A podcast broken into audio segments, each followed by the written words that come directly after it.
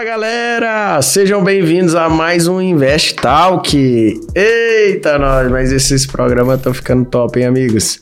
E nós temos hoje um grande amigo, o convidado de hoje, Paulo Machado, amigos. É isso aí.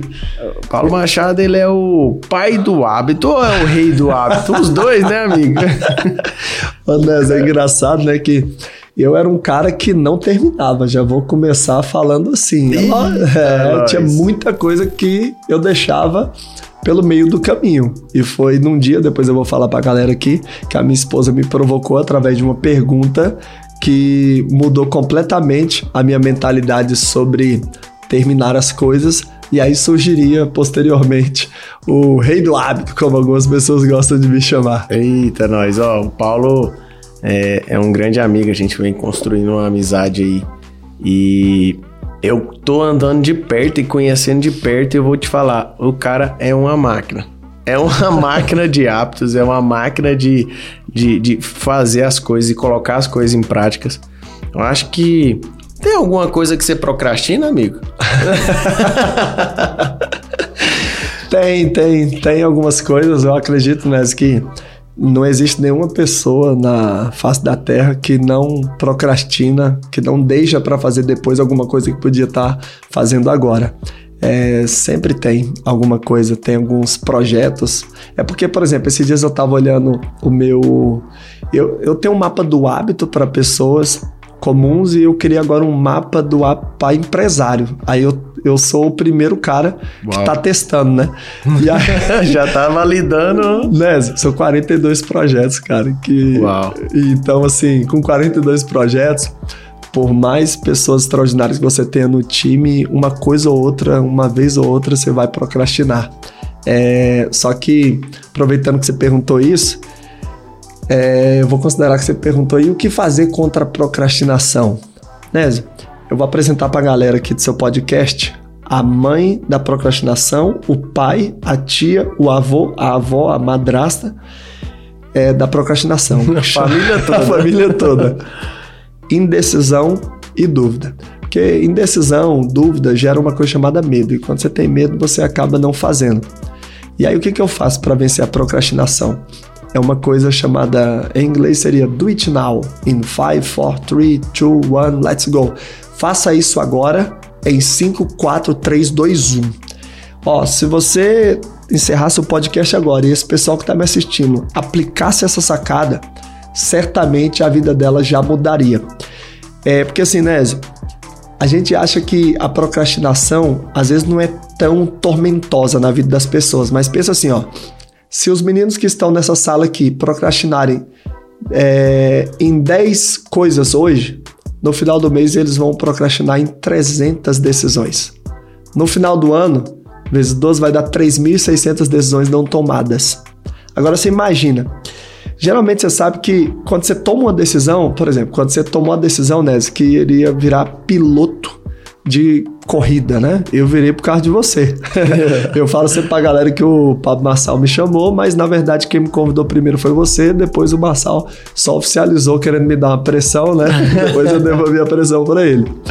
Nézio, a decisão de virar piloto de corrida, eu tenho certeza, destravou um monte de outras decisões que não seriam tomadas se você tivesse procrastinado na adesão de virar piloto. Com certeza. Tô vendo agora que você já tá estudando. É, cara, e engraçado que eu me caguei nas calças para poder virar piloto, né? Eu morria de medo. E aí eu falei, pô, agora eu já tô o bichão, né? O cara corajoso, já tô andando com o e com o Nes, corrida tal, já fiz até uma corrida oficial. Aí daqui a pouco os caras começam a pilotar helicóptero, aí pilotar jato. Aí eu fico lá em casa, eu falei, não é possível. Aí daqui Você a vai pouco ter eu- que entrar nisso também, amigo. Eu tava vendo, eu acho que o Stories do Vilela, ele tava falando que tava fazendo um, um curso hoje de arremetida. Acho que era sobre arremeter o avião, né? Alguma coisa assim. Então, a gente tá nesse, nesse processo e a gente faz coisas que vão nos destravar. E a gente quer governar sobre todas as coisas, ter conhecimento. Então, nós vamos governar sobre o ar agora. Você tá top essa parada aí? Cara, eu vou ter que topar porque um dos meus é, sonhos mais loucos, né? Antigamente meu sonho louco era fazer um milhão. Depois que a gente deveu um milhão de reais. Porque, assim, antes de realizar o sonho de fazer milhão, primeiro eu devia um milhão de reais. Fiquei devendo um milhão de reais. É, você sabe, eu já dormi no chão de um apartamento de 20 metros quadrados com a minha esposa. Pra, vou apresentar meu currículo pra galera. Eu comecei a falar com 5 anos e meio de idade. O pessoal acha que eu comecei a falar com 6 meses, com 9 meses, porque eu tenho mais de 30 mil horas de palestra, né? Eita, Mas na verdade eu comecei a falar com 5 anos e meio. É, o pessoal fala assim: nossa, o Paulo passou 14 vezes em 14 estados na prova objetiva do concurso mais concorrido, cobiçado e bem remunerado do Brasil. O concurso que os juízes federais, juízes estaduais e promotores querem passar. Paulo já é tabelião e registrador. Pois é, mas eu reprovei a sexta série. Eu precisei da ajuda de dois supletivos, né, para terminar o segundo grau. E eu mudei de faculdade três vezes porque não tinha dinheiro para pagar. Esse cara, esse cara foi que passou 14 vezes em 14 estados. É, o pessoal hoje também fala assim: nossa, o Paulo, cara, tem toque de Midas, o Paulo coloca a mão nesse negócio aqui e vira ouro. Eu falei, é, mas quando eu devia um milhão de reais, já tive mais de oito oficiais de justiça batendo na minha porta, carro com busca e apreensão, prestação do apartamento é, atrasada e os caras enchendo o saco. Às vezes eu ficava assim com vergonha de falar pro meu filho abrir a porta com medo de ser um oficial de justiça. Por isso talvez eu gosto tanto da minha porta aberta hoje em todas as minhas casas, né? Hoje eu tenho casos em quatro estados da federação e, e é muito louco porque para você entender o tanto que você pode mudar a sua vida. Eu sempre gosto de fazer uma comparação que é a seguinte, né? Eu gosto desse contraste, mostrar pra galera, sabe? Porque senão vira só ostentação barata, né? Depois eu quero que você conte essas coisas na tua vida aí também, que eu sei que rolou. Cara, o meu banheiro hoje, né? Ele dá. Eu não tô falando do closet, né? Não tô incluindo o closet. Só a parte do banheiro dá quase quatro vezes o apartamento que eu dormia no chão, no chão mesmo, sem colchão, com a minha esposa. Eita, Então, assim, é, tudo isso foi através de uma coisa chamada hábito. De aprender, sabe, começar as coisas através do FIA 5, faça isso agora em 5, 4, 3, 2, 1. Que às vezes a pessoa tá perguntando, mas como é que eu aplico isso, Paulo? Você tá na dúvida aqui, Nézio. Às vezes os meninos aqui no casaram ainda estão atrás de uma pretendente. Aí ele chega na festa, fica olhando ali, fica na dúvida, na dúvida, na dúvida. Quanto, me- quanto mais ele demora, menos ele age. A verdade é essa. Com então, o que, que ele vai mentalizar? Do it now. Faça isso agora em 5, 4, 3, 2, 1. Vai lá. Às vezes você vai errar, mas você tem que ter coragem pra fracassar. Vai lá e faz. Mesma coisa, tá querendo pedir perdão pra esposa. Usa o FIA 5 também. Do it now. É, em 5, 4, 3, 2, 1, let's go. Vai lá e faz. Ou então, é, vamos pensar naqueles casais, né, Nézio, que casaram pra fazer sexo, mas depois que casaram esqueceram o que tem que fazer, né? Então, assim, você que tá nos assistindo nesse podcast, que tá deixando a sua patroa passar à vontade há muito tempo, ou o maridão, faz um FIA 5 pra começar, né? Pra Faça terminar, agora. demorar. Faça isso agora. Depois do podcast. Depois do podcast. Só termina o podcast. então, Nézio, pra começar, eu diria, cara, FIA 5, faça isso agora em 5, 4, 3, 2, 1. Tem uma senhora de 71 anos chamada Cleusa Stofanelli, que um dia ela viu eu explicando isso numa live, faço aquelas lives sempre ali 5h57 da manhã, né, no Instagram, e aí eu mandei o pessoal escrever na mão, assim, ó, FIA 5. O que que ela fez? Cara, ela tava na dúvida se ela ia correr ou não, porque ela me via correndo todos os dias 5K. Acho que a gente não falou aqui, mas eu já tô há 1090 dias consecutivos, é sem falhar mesmo, média de 5 km ou mais por dia. Então o que acontece? Ela falou, Cara, quero, isso é nem o Guinness Book tem isso, hein? nem o Guinness. Na verdade, né, tem aluno meu que já bateu o recorde que tá no Guinness, de 365 dias 5K. Olha que doideira. Muito pouco esse recorde. Muito baixo, né? Então, 1090 dias. Aí ela falou assim: eu vou correr também. Aí o que, que ela fez? Ela falou: não vou começar com 5, mas vou começar com 2. Legal, usando a terceira chave do hábito, que é a facilidade. Ela começou a correr e, inclusive, no primeiro dia foi engraçado que ela tomou uma queda. Ela tava me contando que começou a correr no direct do Instagram e eu fiquei todo empolgado, né? Só que quando ela falou que tomou a queda, aí eu falei, matei a velha. Eita, nós. Aí eu continuei a leitura. Aí ela falou que ela caiu, se segurou aqui, né? Com a mão. E aí, na hora que ela virou a mão para ela, a mão tava sangrando, mas era justamente a mão onde tava escrito FIA 5. Ela levantou, continuou a Uau. corrida. E hoje já tem mais de 260 dias que ela corre 2 km e anda mais 2, com 71 anos de idade. Uau. As lives da manhã, ela começou a assistir essas lives que a gente faz 5h57 no Instagram. E já são mais de 240 lives também. Já teve dia dela acordar e eu falhar de fazer a live da 5h57. É uma loucura. Então, assim, é, tem muitas pessoas nessa que vão assistir esse podcast e que vão entrar em ação e com certeza vão destravar coisas assim de 5 anos, 10 anos, porque na verdade ela não tem que acontecer nada na vida dela. Ela tá muito preocupada em como fazer. Mas na verdade o mais importante é por que fazer? Por que, que eu vou fazer isso? Então, eu vejo sempre que é, você chama, você me provoca, né, para fazer alguma coisa, e aí não tem nada a ver com bicicleta, não tem nada a ver com pilotar helicóptero, não tem nada a ver com pilotar jato, é porque você quer o quê? Você quer governar. Você quer ter a mente de domínio. Você quer literalmente colocar o seu pé ali e falar assim, meu amigo, eu sou maior do que isso aqui. Então, quando o seu porquê é maior do que o como, você acaba fazendo qualquer coisa. O FIA 5 serve para começar. Quando o seu porquê é maior que o como, você faz qualquer coisa. É isso aí. Essa é doida, hein? Eu vejo, Paulo, que a gente precisa ter um. Esse, esse porquê, às vezes a pessoa não tem essa clareza, né? Do porquê, não tem. Uh, não consegue enxergar e, e em tudo que eu vou fazer, eu encontro um porquê. Ou eu encontro algo para me impulsionar. Andar com pessoas, estar no mesmo lugar de pessoas que, que, que querem a mesma coisa, que vão te impulsionar, que vão fazer tudo para que você sempre cresça. É a melhor coisa que tem. Exato. Inclusive, Nézio, é... existem cinco chaves para as pessoas instalarem qualquer hábito. Primeira é clareza. Segunda é atratividade. Terceira é facilidade. A quarta é recompensa. E a quinta é o porquê, é o motivo. Então, assim, você quer instalar qualquer hábito na sua vida. Você... aí você tem que se perguntar assim: como é que eu torno esse hábito mais claro? Como é que eu torno esse hábito mais atrativo? Como é que eu torno esse hábito mais fácil? Como é que eu torno esse hábito mais recompensador? É, e, a, e, a, quinta pergunta é: por que, que eu estou fazendo isso? O que, que vai fazer eu continuar quando todo o restante vai parar? Então, essas cinco coisas precisam ficar gravadas na cabeça de quem está assistindo: clareza, atratividade, facilidade, recompensa e motivo.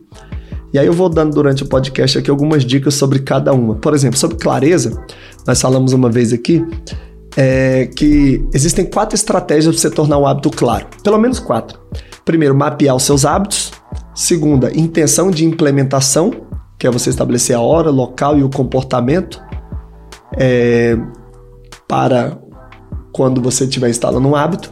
Terceira estratégia é sobre empilhamento de hábitos, que depois eu posso explicar para a galera. E a quarta estratégia para tornar um hábito claro é redesenhar o ambiente. Nós falamos aqui da outra vez que nós sentamos e é importante mostrar para a galera. O que, que acontece? Daria para falar umas duas horas sobre cada um deles aqui, então vou escolher um deles, que é o ambiente. É... Nézio, se os meus filhos, eu tenho três filhos, Juan, o Paulo Machado Filho e a Isabela, se eles falassem assim, pai, o que, que você pode entregar para a gente de mais importante sobre a instalação dos hábitos que nós precisamos para a gente vencer na vida? Vamos imaginar, pai, que você só tivesse, sei lá, um minuto para falar com a gente sobre isso. Eu falaria assim, filho, descubra onde você quer chegar e aí depois vá em busca das pessoas e dos ambientes onde esses hábitos já estão instalados. Porque se você tiver com. Cara, engraçado que você pode resumir tudo a ambiente. Por quê? Nos ambientes certos, né? Sempre estão as pessoas certas. É isso aí. Porque as pessoas fazem os ambientes. Então, é, você é uma testemunha ocular disso. Porque tanto eu como você, nós mudamos de cidade, nós é, mudamos de amizades. E a gente sabe cada pessoa é assim, né? Ó, se eu quero saber para a galera entender mais fácil, se eu quero me tornar um investidor melhor, eu vou andar com você. Toda vez que eu chego perto de você, eu lembro dos meus investimentos. Não tem jeito. As pessoas falam de, de gatilhos, né? É, no momento de instalação de hábitos. Mas elas esquecem que as pessoas também são gatilhos. Quando é, eu tô ali perto do Marçal, eu lembro de código, de desbloqueio. Tô perto de você, eu lembro de investimento. Esses dias eu e o Wendel Carvalho, uma das poucas vezes que eu fui no autódromo que não foi com você e com o Marçal. eu e o Wendel Carvalho, mais quatro amigos, nós alugamos o autódromo, o Velocitar, né? Você já tá acostumado, tá sempre arregaçando lá. É, e aí quando eu tô perto do cara, eu lembro de vida épica. Aí você sabe que o meu vizinho ali mora pertinho de casa, menos de 500 metros, é o Paulo Vieira. Toda vez que eu tô perto do Paulo Vieira, eu lembro de coach. Eu lembro de yoga, sabe? Entende? Então as pessoas e os ambientes, elas é, provocam a instalação de hábito, inclusive inconsciente. Que é uma coisa que eu aprendi né, na vida é que ambiente é maior que disciplina. Todas as pessoas que nasceram nos Estados Unidos, né? Engraçado, cê, mesmo que elas não tenham ido à escola e mesmo que elas sejam preguiçosas, procrastinadoras, todas elas, é engraçado, todas elas falam inglês. Só que eu tenho um monte de amigo disciplinado no Brasil que fez escolas maravilhosas de inglês e não tem influência no inglês. Então o que acontece? No ambiente certo, né? Às vezes até sem você perceber o hábito vai ser instalado. Agora no ambiente errado, às vezes você muito disciplinado, às vezes vai acabar caindo. Por que, que eu não estou dentro de grupo de WhatsApp onde os caras mandam foto de mulher pelada? Por que, que eu não estou dentro de grupo de WhatsApp onde o pessoal está falando da notícia de Covid? Porque o que, que acontece? Dentro do ambiente errado, de vez em quando eu que estou fazendo a coisa certa vou acabar cedendo. Não, mas eu sou muito espiritual, sou muito forte, Paulo. Eu tenho muita convicção de quem eu sou e quem sabe quem é reina em qualquer ambiente. E por que, que Jesus não pulou do penhasco hum, quando né? o diabo falou para ele assim: ó, se tu é filho de Deus, você atira desse penhasco? Tem gente que não entende que andar com determinadas pessoas é como se atirar do penhasco. Se você é servo de Deus, se você é mais semelhança do Criador, você pode andar no meio desses adúlteros, vai arriscando. Se você é mais semelhança do Criador, você pode andar no meio dessa galera que só fala de pobreza, que só fala de Covid, que só fala de política, que só fala de sacanagem. Ei, se eu fosse você, eu não iria não. Porque Jesus, certa vez, o, o Nézio... Seria uma proteção, né? É uma proteção. É uma proteção. Jesus era de Nazaré. Só que o evangelho diz que ele não pode operar muitos milagres lá por conta da incredulidade do povo. Ou seja, o Filho de Deus, verbo encarnado, segundo João capítulo 1, não operou alguns milagres por conta da incredulidade dos outros. Né? É aquela questão que a gente sabe, né? De energia. Jesus chega para ressuscitar a filha de Lázaro, a primeira coisa que ele faz não é trazer ninguém, é tirar. Então tem gente que está preocupada em fazer network, fazer aliança, só que a primeira coisa que ela tem que fazer é desconectar, é tirar algumas pessoas, como Jesus tirou pessoas da sala. Tira essa energia ruim de perto de você. E, né, é duro dizer, mas algumas pessoas vão ter que andar menos com o pai, menos com a mãe, é, menos com o irmão, menos com o tio. Fica tranquilo. Fica de pé primeiro, depois você volta para salvar. Porque às vezes, né, abandonar as pessoas por um tempo é um ato de amor, não um ato de egoísmo. Porque você fica mais forte, depois você volta e salva todo mundo. E é os resultados que curam, né? Eu vejo muito isso. Enquanto você tá aí nessa rota de crescimento, às vezes você tá nessa jornada e você passa por isso. As pessoas, não, você tá ficando doido, ah, você mudou comigo. Sai fora disso. Faz o que precisa ser feito. Gera o resultado. Quando gerar o resultado, as pessoas vão ser atraídas automaticamente pelo resultado. Eu tenho certeza, Nes, que é, tem um monte de pessoas da sua família que hoje querem trabalhar com você. É, mas são as mesmas pessoas que lá atrás, mesmo caladinhas, não acreditavam. Então, é, inclusive você que às vezes fica colocando a responsabilidade na sua esposa, no seu marido. Deixa eu te falar, você acha que o Jorge Paulo Lema, o Abílio Diniz, você acha que o Silvio Santos, você acha que as mulheres deles, ou então as outras mulheres, como a, a Heloísa Trajano, vocês acham que os cônjuges caminharam sempre na mesma frequência? Geralmente não, geralmente um né, sobe a frequência tão alta que o cônjuge não consegue acompanhar naquele momento. Mas aí você honra seu marido, você honra sua é, esposa e você continua crescendo, tendo paciência com ela, tendo paciência com ele. Não é para ficar transferindo a responsabilidade. Eu já fui um cara que às vezes achava que a minha esposa tinha que ter uma frequência mais alta, isso, aquilo, outro. Até o dia que eu falei assim: opa, peraí. Aí eu pensei justamente nesses empresários. Eu falei: será que a mulher desses caras sempre estava na mesma frequência? Porque a gente às vezes pega um casal que a gente percebe assim que tanto o marido como a mulher estão numa frequência alta e a gente usa como desculpa para dizer: nossa, mas se eu tivesse uma esposa ou se eu tivesse um marido como essa pessoa tem, aí daria tudo certo. Mas não. O próprio Cláudio Duarte, que você sabe que é meu amigo pessoal, é, ele fala que a maior escola dele para ensinar casais foi justamente a esposa dele. A esposa dele dava tanto trabalho que ele falou assim: cara, essa aqui foi minha universidade para poder ensinar casais. Então, é, o que acontece? Mas isso é muito real, né? A sua maior dificuldade tem intimidade com o seu propósito. É. Toda aquela dificuldade, tudo aquilo, você pode ser treinado em tudo. Esse, esse lance de, de instalação de hábito, eu vejo muito, Paulo, que a gente precisa cada vez ser melhor e se desdobrar, porque são níveis. É. Níveis que você vai vivendo, que você vai passando. E cada vez é um nível acima. E se você parar no caminho, se você parar de crescer ou parar de instalar hábitos, é como se você parasse no tempo.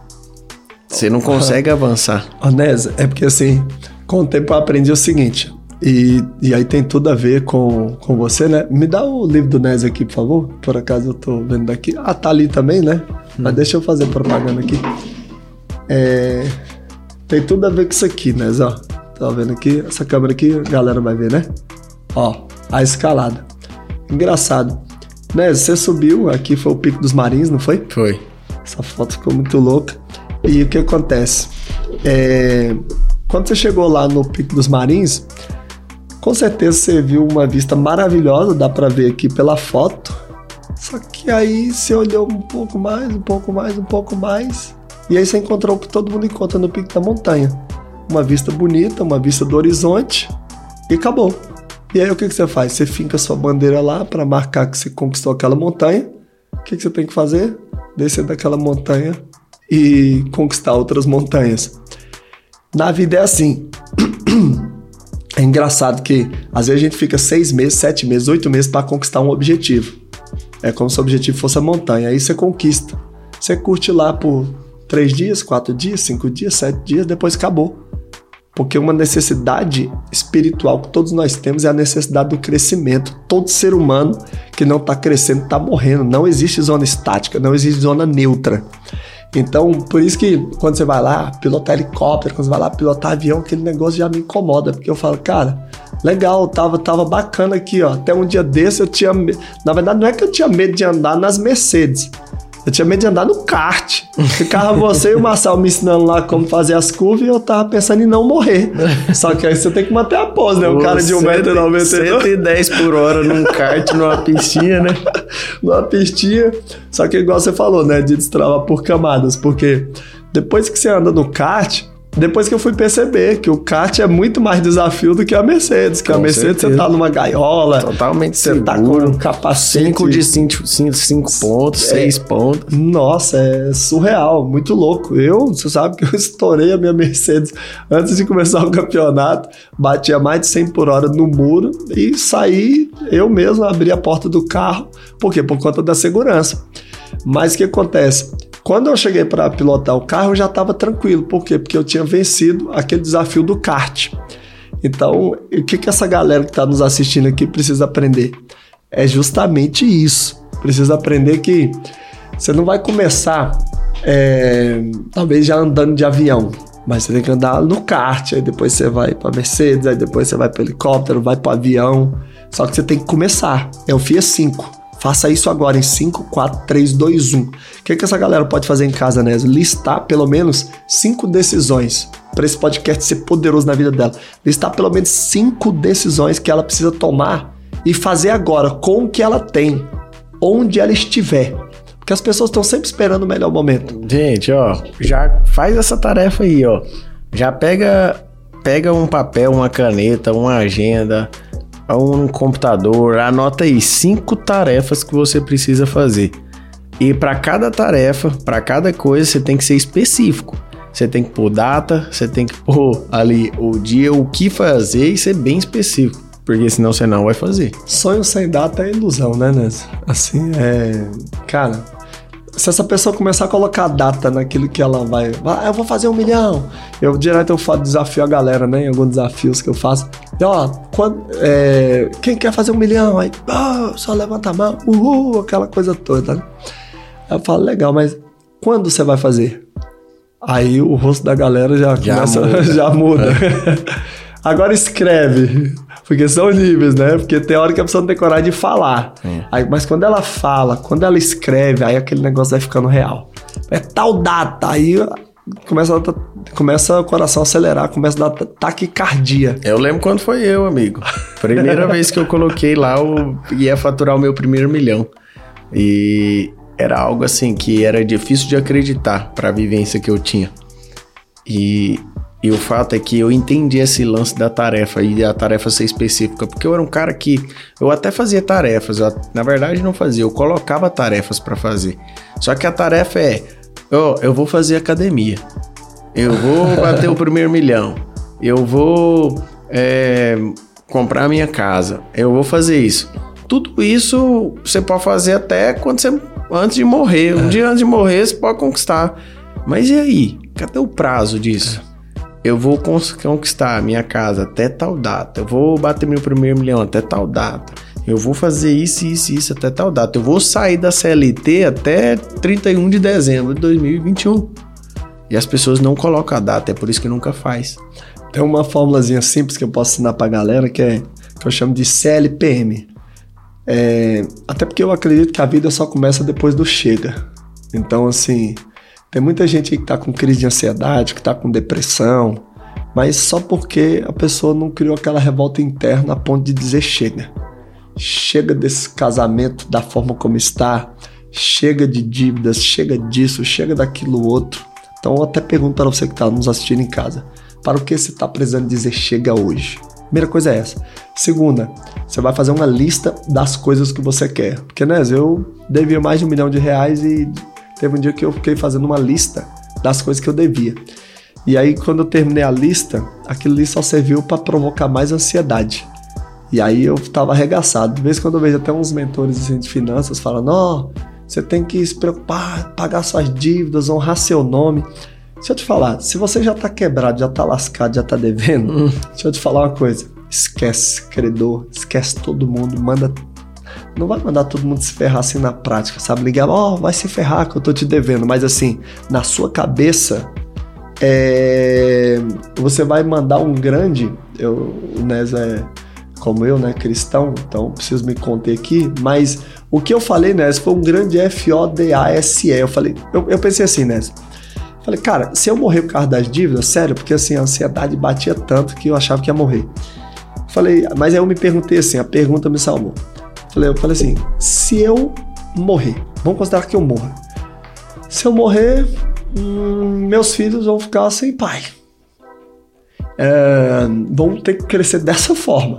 Se eu morrer, esses caras não vão receber. Não tem seguro aqui para esses negócios que eu fiz, tal. É, se eu morrer, a minha esposa me ama muito, vai, vai ao meu enterro, eu fui frio, fui fazendo de jeito. É, e, meus, e talvez algum amigo meu que gosta muito de mim vai falar, cara, eu vou casar com a mulher do Paulo, é, só porque eu gostava muito dele. cara, eu fui criando um terror na minha cabeça, só para eu me revoltar. Aí eu falei, chega, Danis, nunca mais eu voltei para analisar nenhuma das dívidas. Aí eu fiz a lista daquilo que eu queria para minha vida. Aí o que acontece, né? Várias vezes em cinco minutos eu já ganhei o que eu fiquei devendo cinco anos. Várias vezes. Várias vezes. Por quê?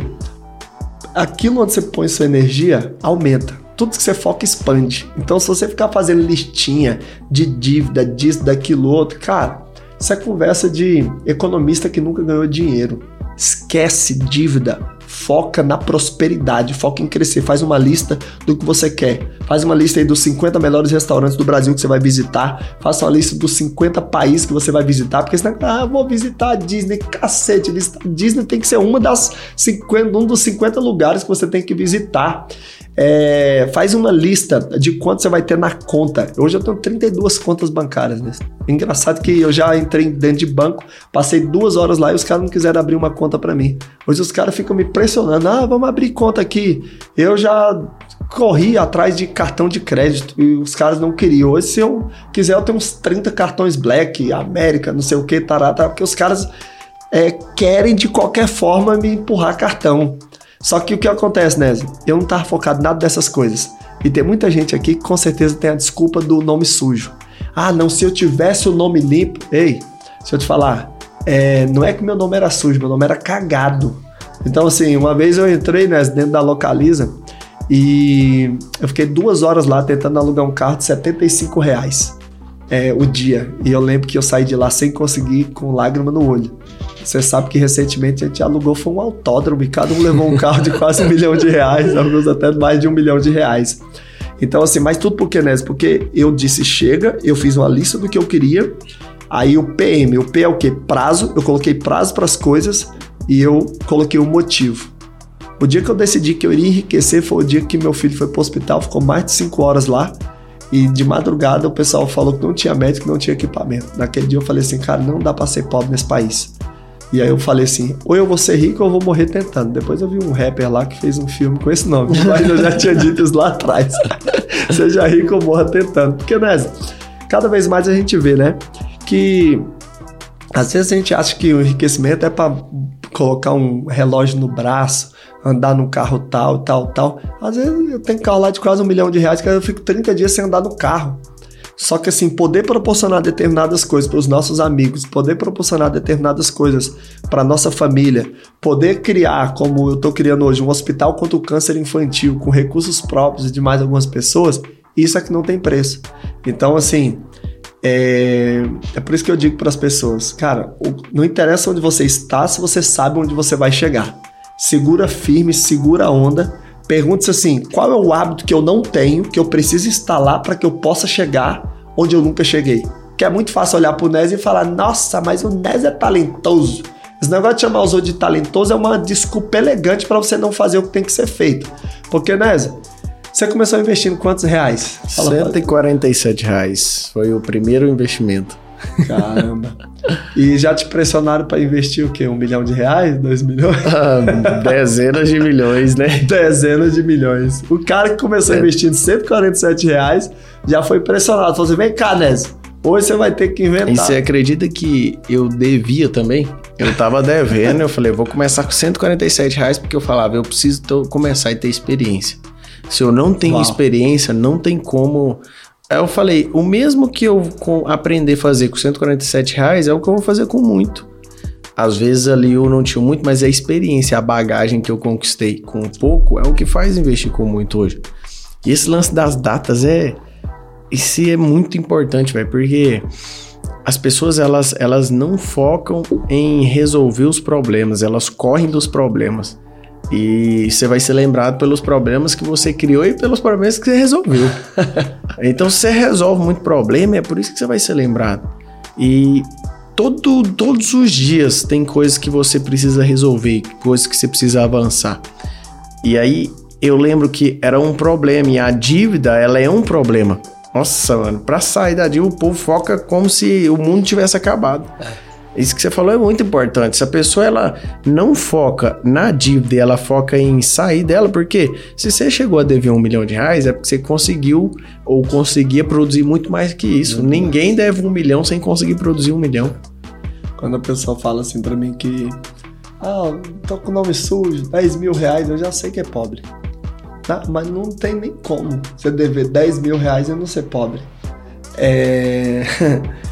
por exemplo, nessa época eu fiquei devendo um milhão de reais, é, teve um negócio que acabou não acontecendo. É, assim, para ser mais específico, eu tinha um milhão e oitocentos mil para poder receber da Caixa Econômica de umas casas que eu já tinha construído e vendido. Então, naquela semana eu ia receber quase 2 milhões de reais e eu já tinha permutado com lote, com dono de um lote, eu tinha virado dono também de 2 milhões e meio. E a gente, eu ia pegar o dinheiro ia construir. É, construir ia fazer 7 milhões de reais em prazo de seis meses. Então eu saí de quase fazer 7 milhões de reais para ficar devendo mais de um milhão de reais. Cara, foi uma coisa linda, porque assim eu não recebi. Aí é, saiu arregaçando cartão de crédito de um lado, cartão de crédito do outro, conta de água, conta de luz, conta de telefone, eu fico morrendo de rir. Porque você que tá aí revoltado porque você não consegue pagar a conta de luz, eu já atrasei conta de luz de 20 reais, de 30 reais, de 40 reais, deixar cinco assim seguidas. Hoje eu pago conta de luz de 3 mil reais nessa. Né? Tipo assim, o colégio dos meus filhos, de 200, 300 reais eu já atrasei. Hoje eu pago, eu invisto um carro popular por mês na escola dos meus filhos e a gente paga antecipado. Então, por que que eu, inclusive, gosto, sou insistente em contar essas histórias, né? Igual você falou aí, eu comecei a investir quando eu ainda estava devendo. O seu cérebro não consegue distinguir.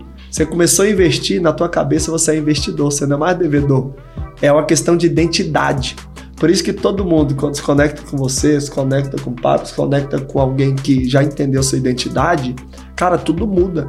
Porque ela percebe que uma conta de luz não define quem ela é. é você sabe que sou muito conhecido no mundo do empreendedorismo, mas também muito no mundo dos concursos, né? Tanto que a gente tem o maior preparatório do Brasil para concurso de cartório. E o que acontece? No concurso de cartório, enquanto eu ainda estava fazendo, é, eu fazia questão de falar minha nota, até quando eu reprovava. Nunca vi ninguém que faz isso. Por que, que eu fazia isso? Porque eu sempre dizia assim: uma prova não me define. Assim como, Nézio, se dar mal em um negócio não me define. Eu já vi cara que fez bilhão é, abrir negócio e quebrar aquele negócio. Só que ele tem tantos negócios, Nézio, que aquilo não consegue afetá-lo. Você já fez tantos negócios, tantos investimentos, que se você fizer um investimento hoje numa ação e não der certo, você não vai falar, eu não sou investidor top por conta disso. Só que tem muita gente que o problema delas, né, é que elas fracassaram pouco. Porque uma das coisas mais importantes para o sucesso é a coragem de fracassar. Porque assim, ó, você tem um valor de um lado sucesso, que é um valor que te atrai, e um valor que, que eu chamo de repelente, que é um valor negativo, né, que é o fracasso. E aí, quando a pessoa quer muito sucesso, só que ela tem muito medo do fracasso, o que, que acontece? Cara, ela entra em conflito. Esse conflito de valores é a fonte, maior fonte de autossabotagem do mundo. Então, você quer muito dirigir helicóptero, mas tem muito medo de morrer, você pode ter certeza, não vai dirigir não helicóptero. Vai, não vai chocar. então, enquanto você não consegue equalizar esses valores, não vai. Então, você quer ter muito sucesso, você tem que ter uma coragem maior de fracassar do que as outras pessoas. Porque é o que muito lhe é dado, muito lhe será cobrado, né? São, são os drives, né, que a pessoa precisa instalar durante o percurso. É, esse era algo, eu era um cara que não gostava de errar e não queria fracassar. Sempre quis, sempre quis, porque fui ensinado dessa forma. Hoje eu entendo que quanto mais eu erro, mais próximo do acerto eu fico. Quanto mais eu erro, mais próximo de acertar eu tô. Por quê? Porque o errar, ele faz bem, nunca nas mesmas coisas, que aí se torna burrice. Exato. Mas se você erra muito, você descobre coisas novas e aprende coisas novas. É, quando começou esse ano, nunca na vida. Não sei se eu te falei, mas no, nessa vez que nós fomos no Velocitar, era, repetindo aqui pra galera, eu e mais cinco pessoas. Eu, Wendel, o Caio Ferraz, não, Caio Justo, Santo Ferraz, Alex Moro, Felipe Rosa. E engraçado, todos eles começaram a pilotar antes de mim e alguns já tinham até paixão de criança por isso. O Endo já tinha carteira há muito tempo e tal, não sei o quê. Só que eles fizeram uma disputa lá, que é a disputa de regularidade. Porque como os carros tinham cavalagens diferentes, um 500 cavalos, 400, 300, então não dava para ver quem fazia a volta mais rápido, mas eles foram medir a constância. Falou assim, ó, quem conseguir dar duas voltas com a menor distância de tempo entre as duas vai ser o campeão. E aí engraçado, né, que o Enzo já tinha dado umas 40 voltas, o Felipe Rose também, os outros 20, 30 voltas. E eu entrei para dar as voltas lá. E aí, as duas primeiras voltas que eu fiz lá no Velocitar, ganhou. Eu fiz uma diferença de 0,4 segundos entre Caraca. uma volta e outra. Já nas duas primeiras. E aí o que que acontece?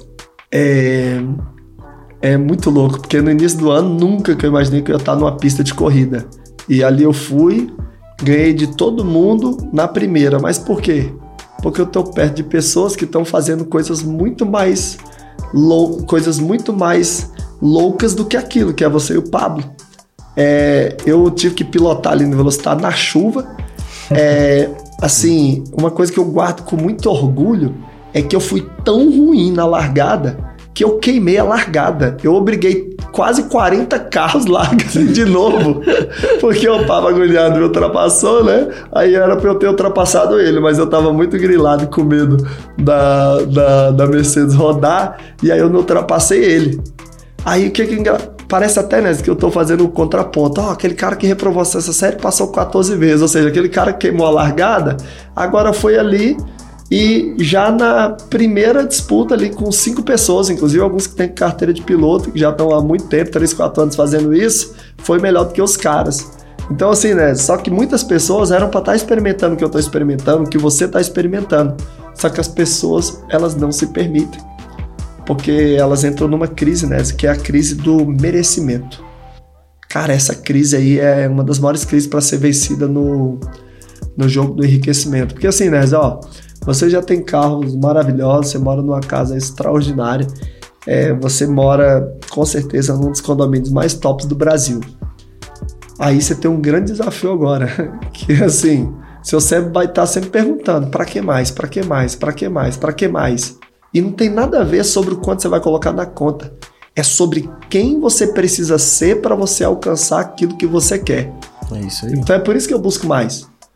É, as pessoas, eu, Paulo, eu vejo muito que o que trava elas são o medo. E às vezes a galera que está nos vendo agora, às vezes a pessoa tem é mais inteligente, ela tinha muito mais chance de estar onde a gente está hoje, mas não está. Por quê? Porque ela tem medo de tudo. Medo de fazer, medo de mudar, medo de, de mudar totalmente a rota e fazer algo novo, disruptivo que nunca fez. Porque esse medo trava as pessoas de avançar, de fazer o que precisa ser feito. A mudar geograficamente é um negócio que foi muito difícil para mim fazer.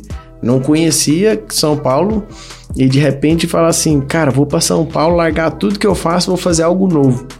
Cara, foi assustador, mas eu meti a cara e vim e fiz. Não tem dessa. Quando você mete a cara e faz o que precisa ser feito, não tem como o resultado não vir. Isso, as pessoas falam muito pra gente sair da zona de conforto. Só que uma coisa que eu descobri, né, até porque eu preciso ficar descobrindo essas coisas, porque eu falei das cinco chaves do hábito: clareza, atratividade, facilidade, recompensa e motivo. O que, que acontece?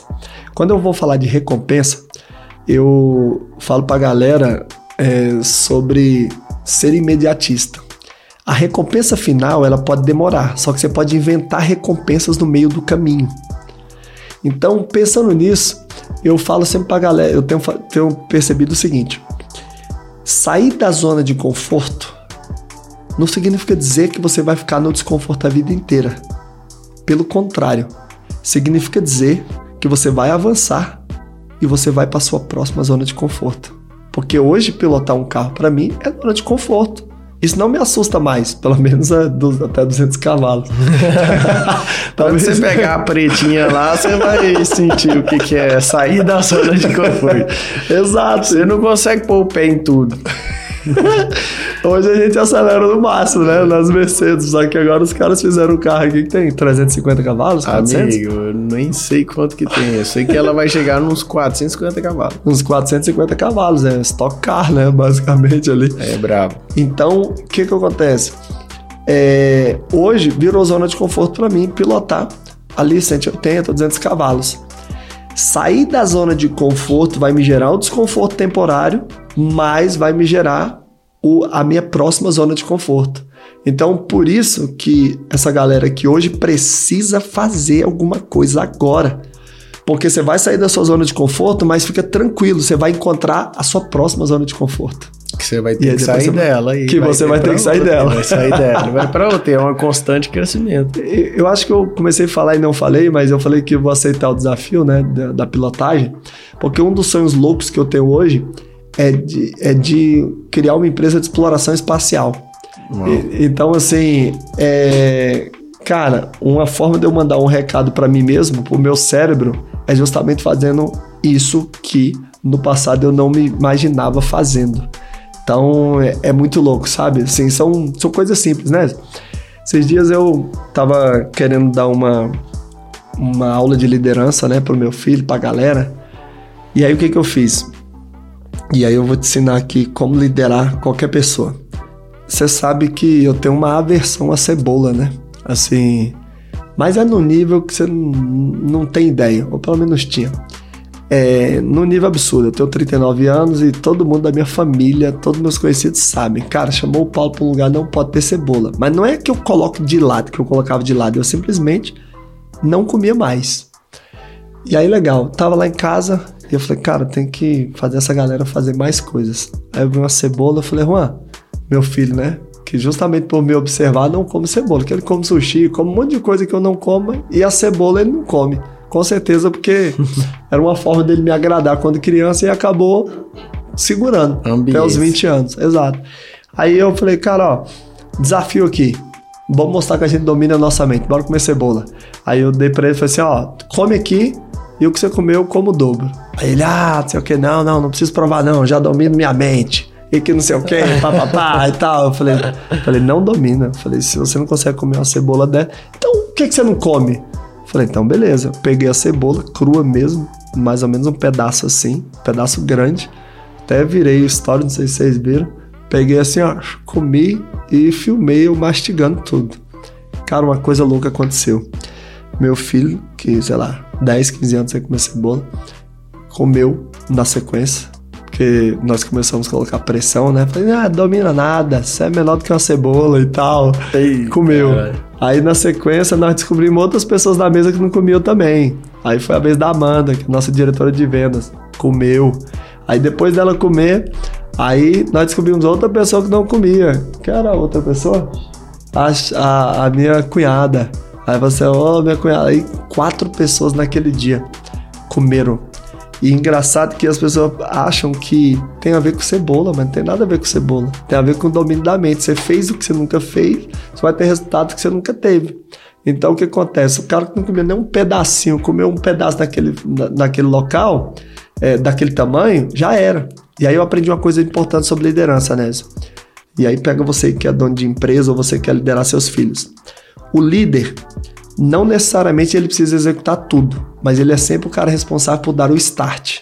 E como é que você dá o start? Fazendo. Então, você quer que seu filho faça o dever de casa? Vou dar uma dica para você. Senta dois minutos com ele, três minutos e começa a tarefa. Depois você pode vazar, tranquilo. Isso é estratégia.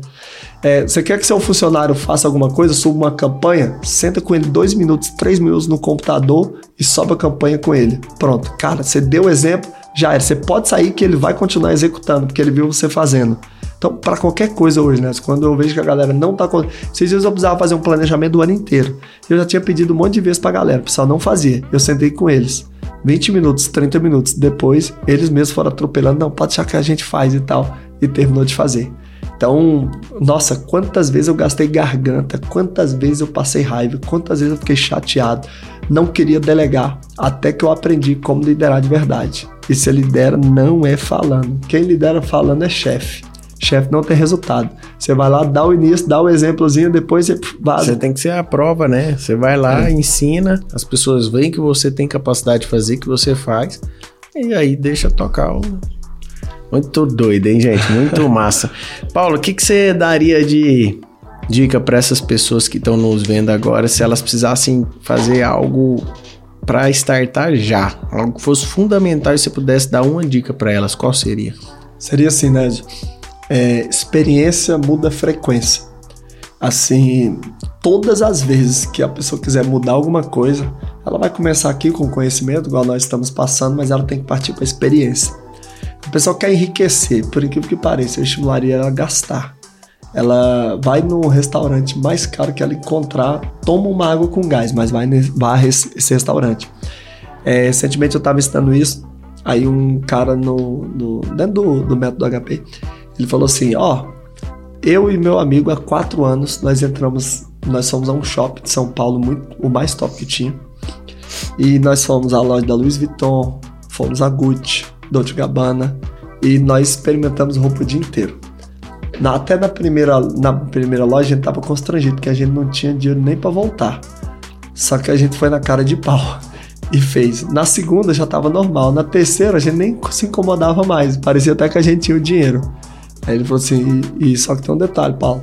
Nós voltamos lá uns dois anos depois e nós compramos em todas aquelas lojas. Então o que aconteceu? A experiência mudou a frequência. Então, tem muita gente que ainda está na ideia de que cortar o cafezinho vai fazer ela enriquecer.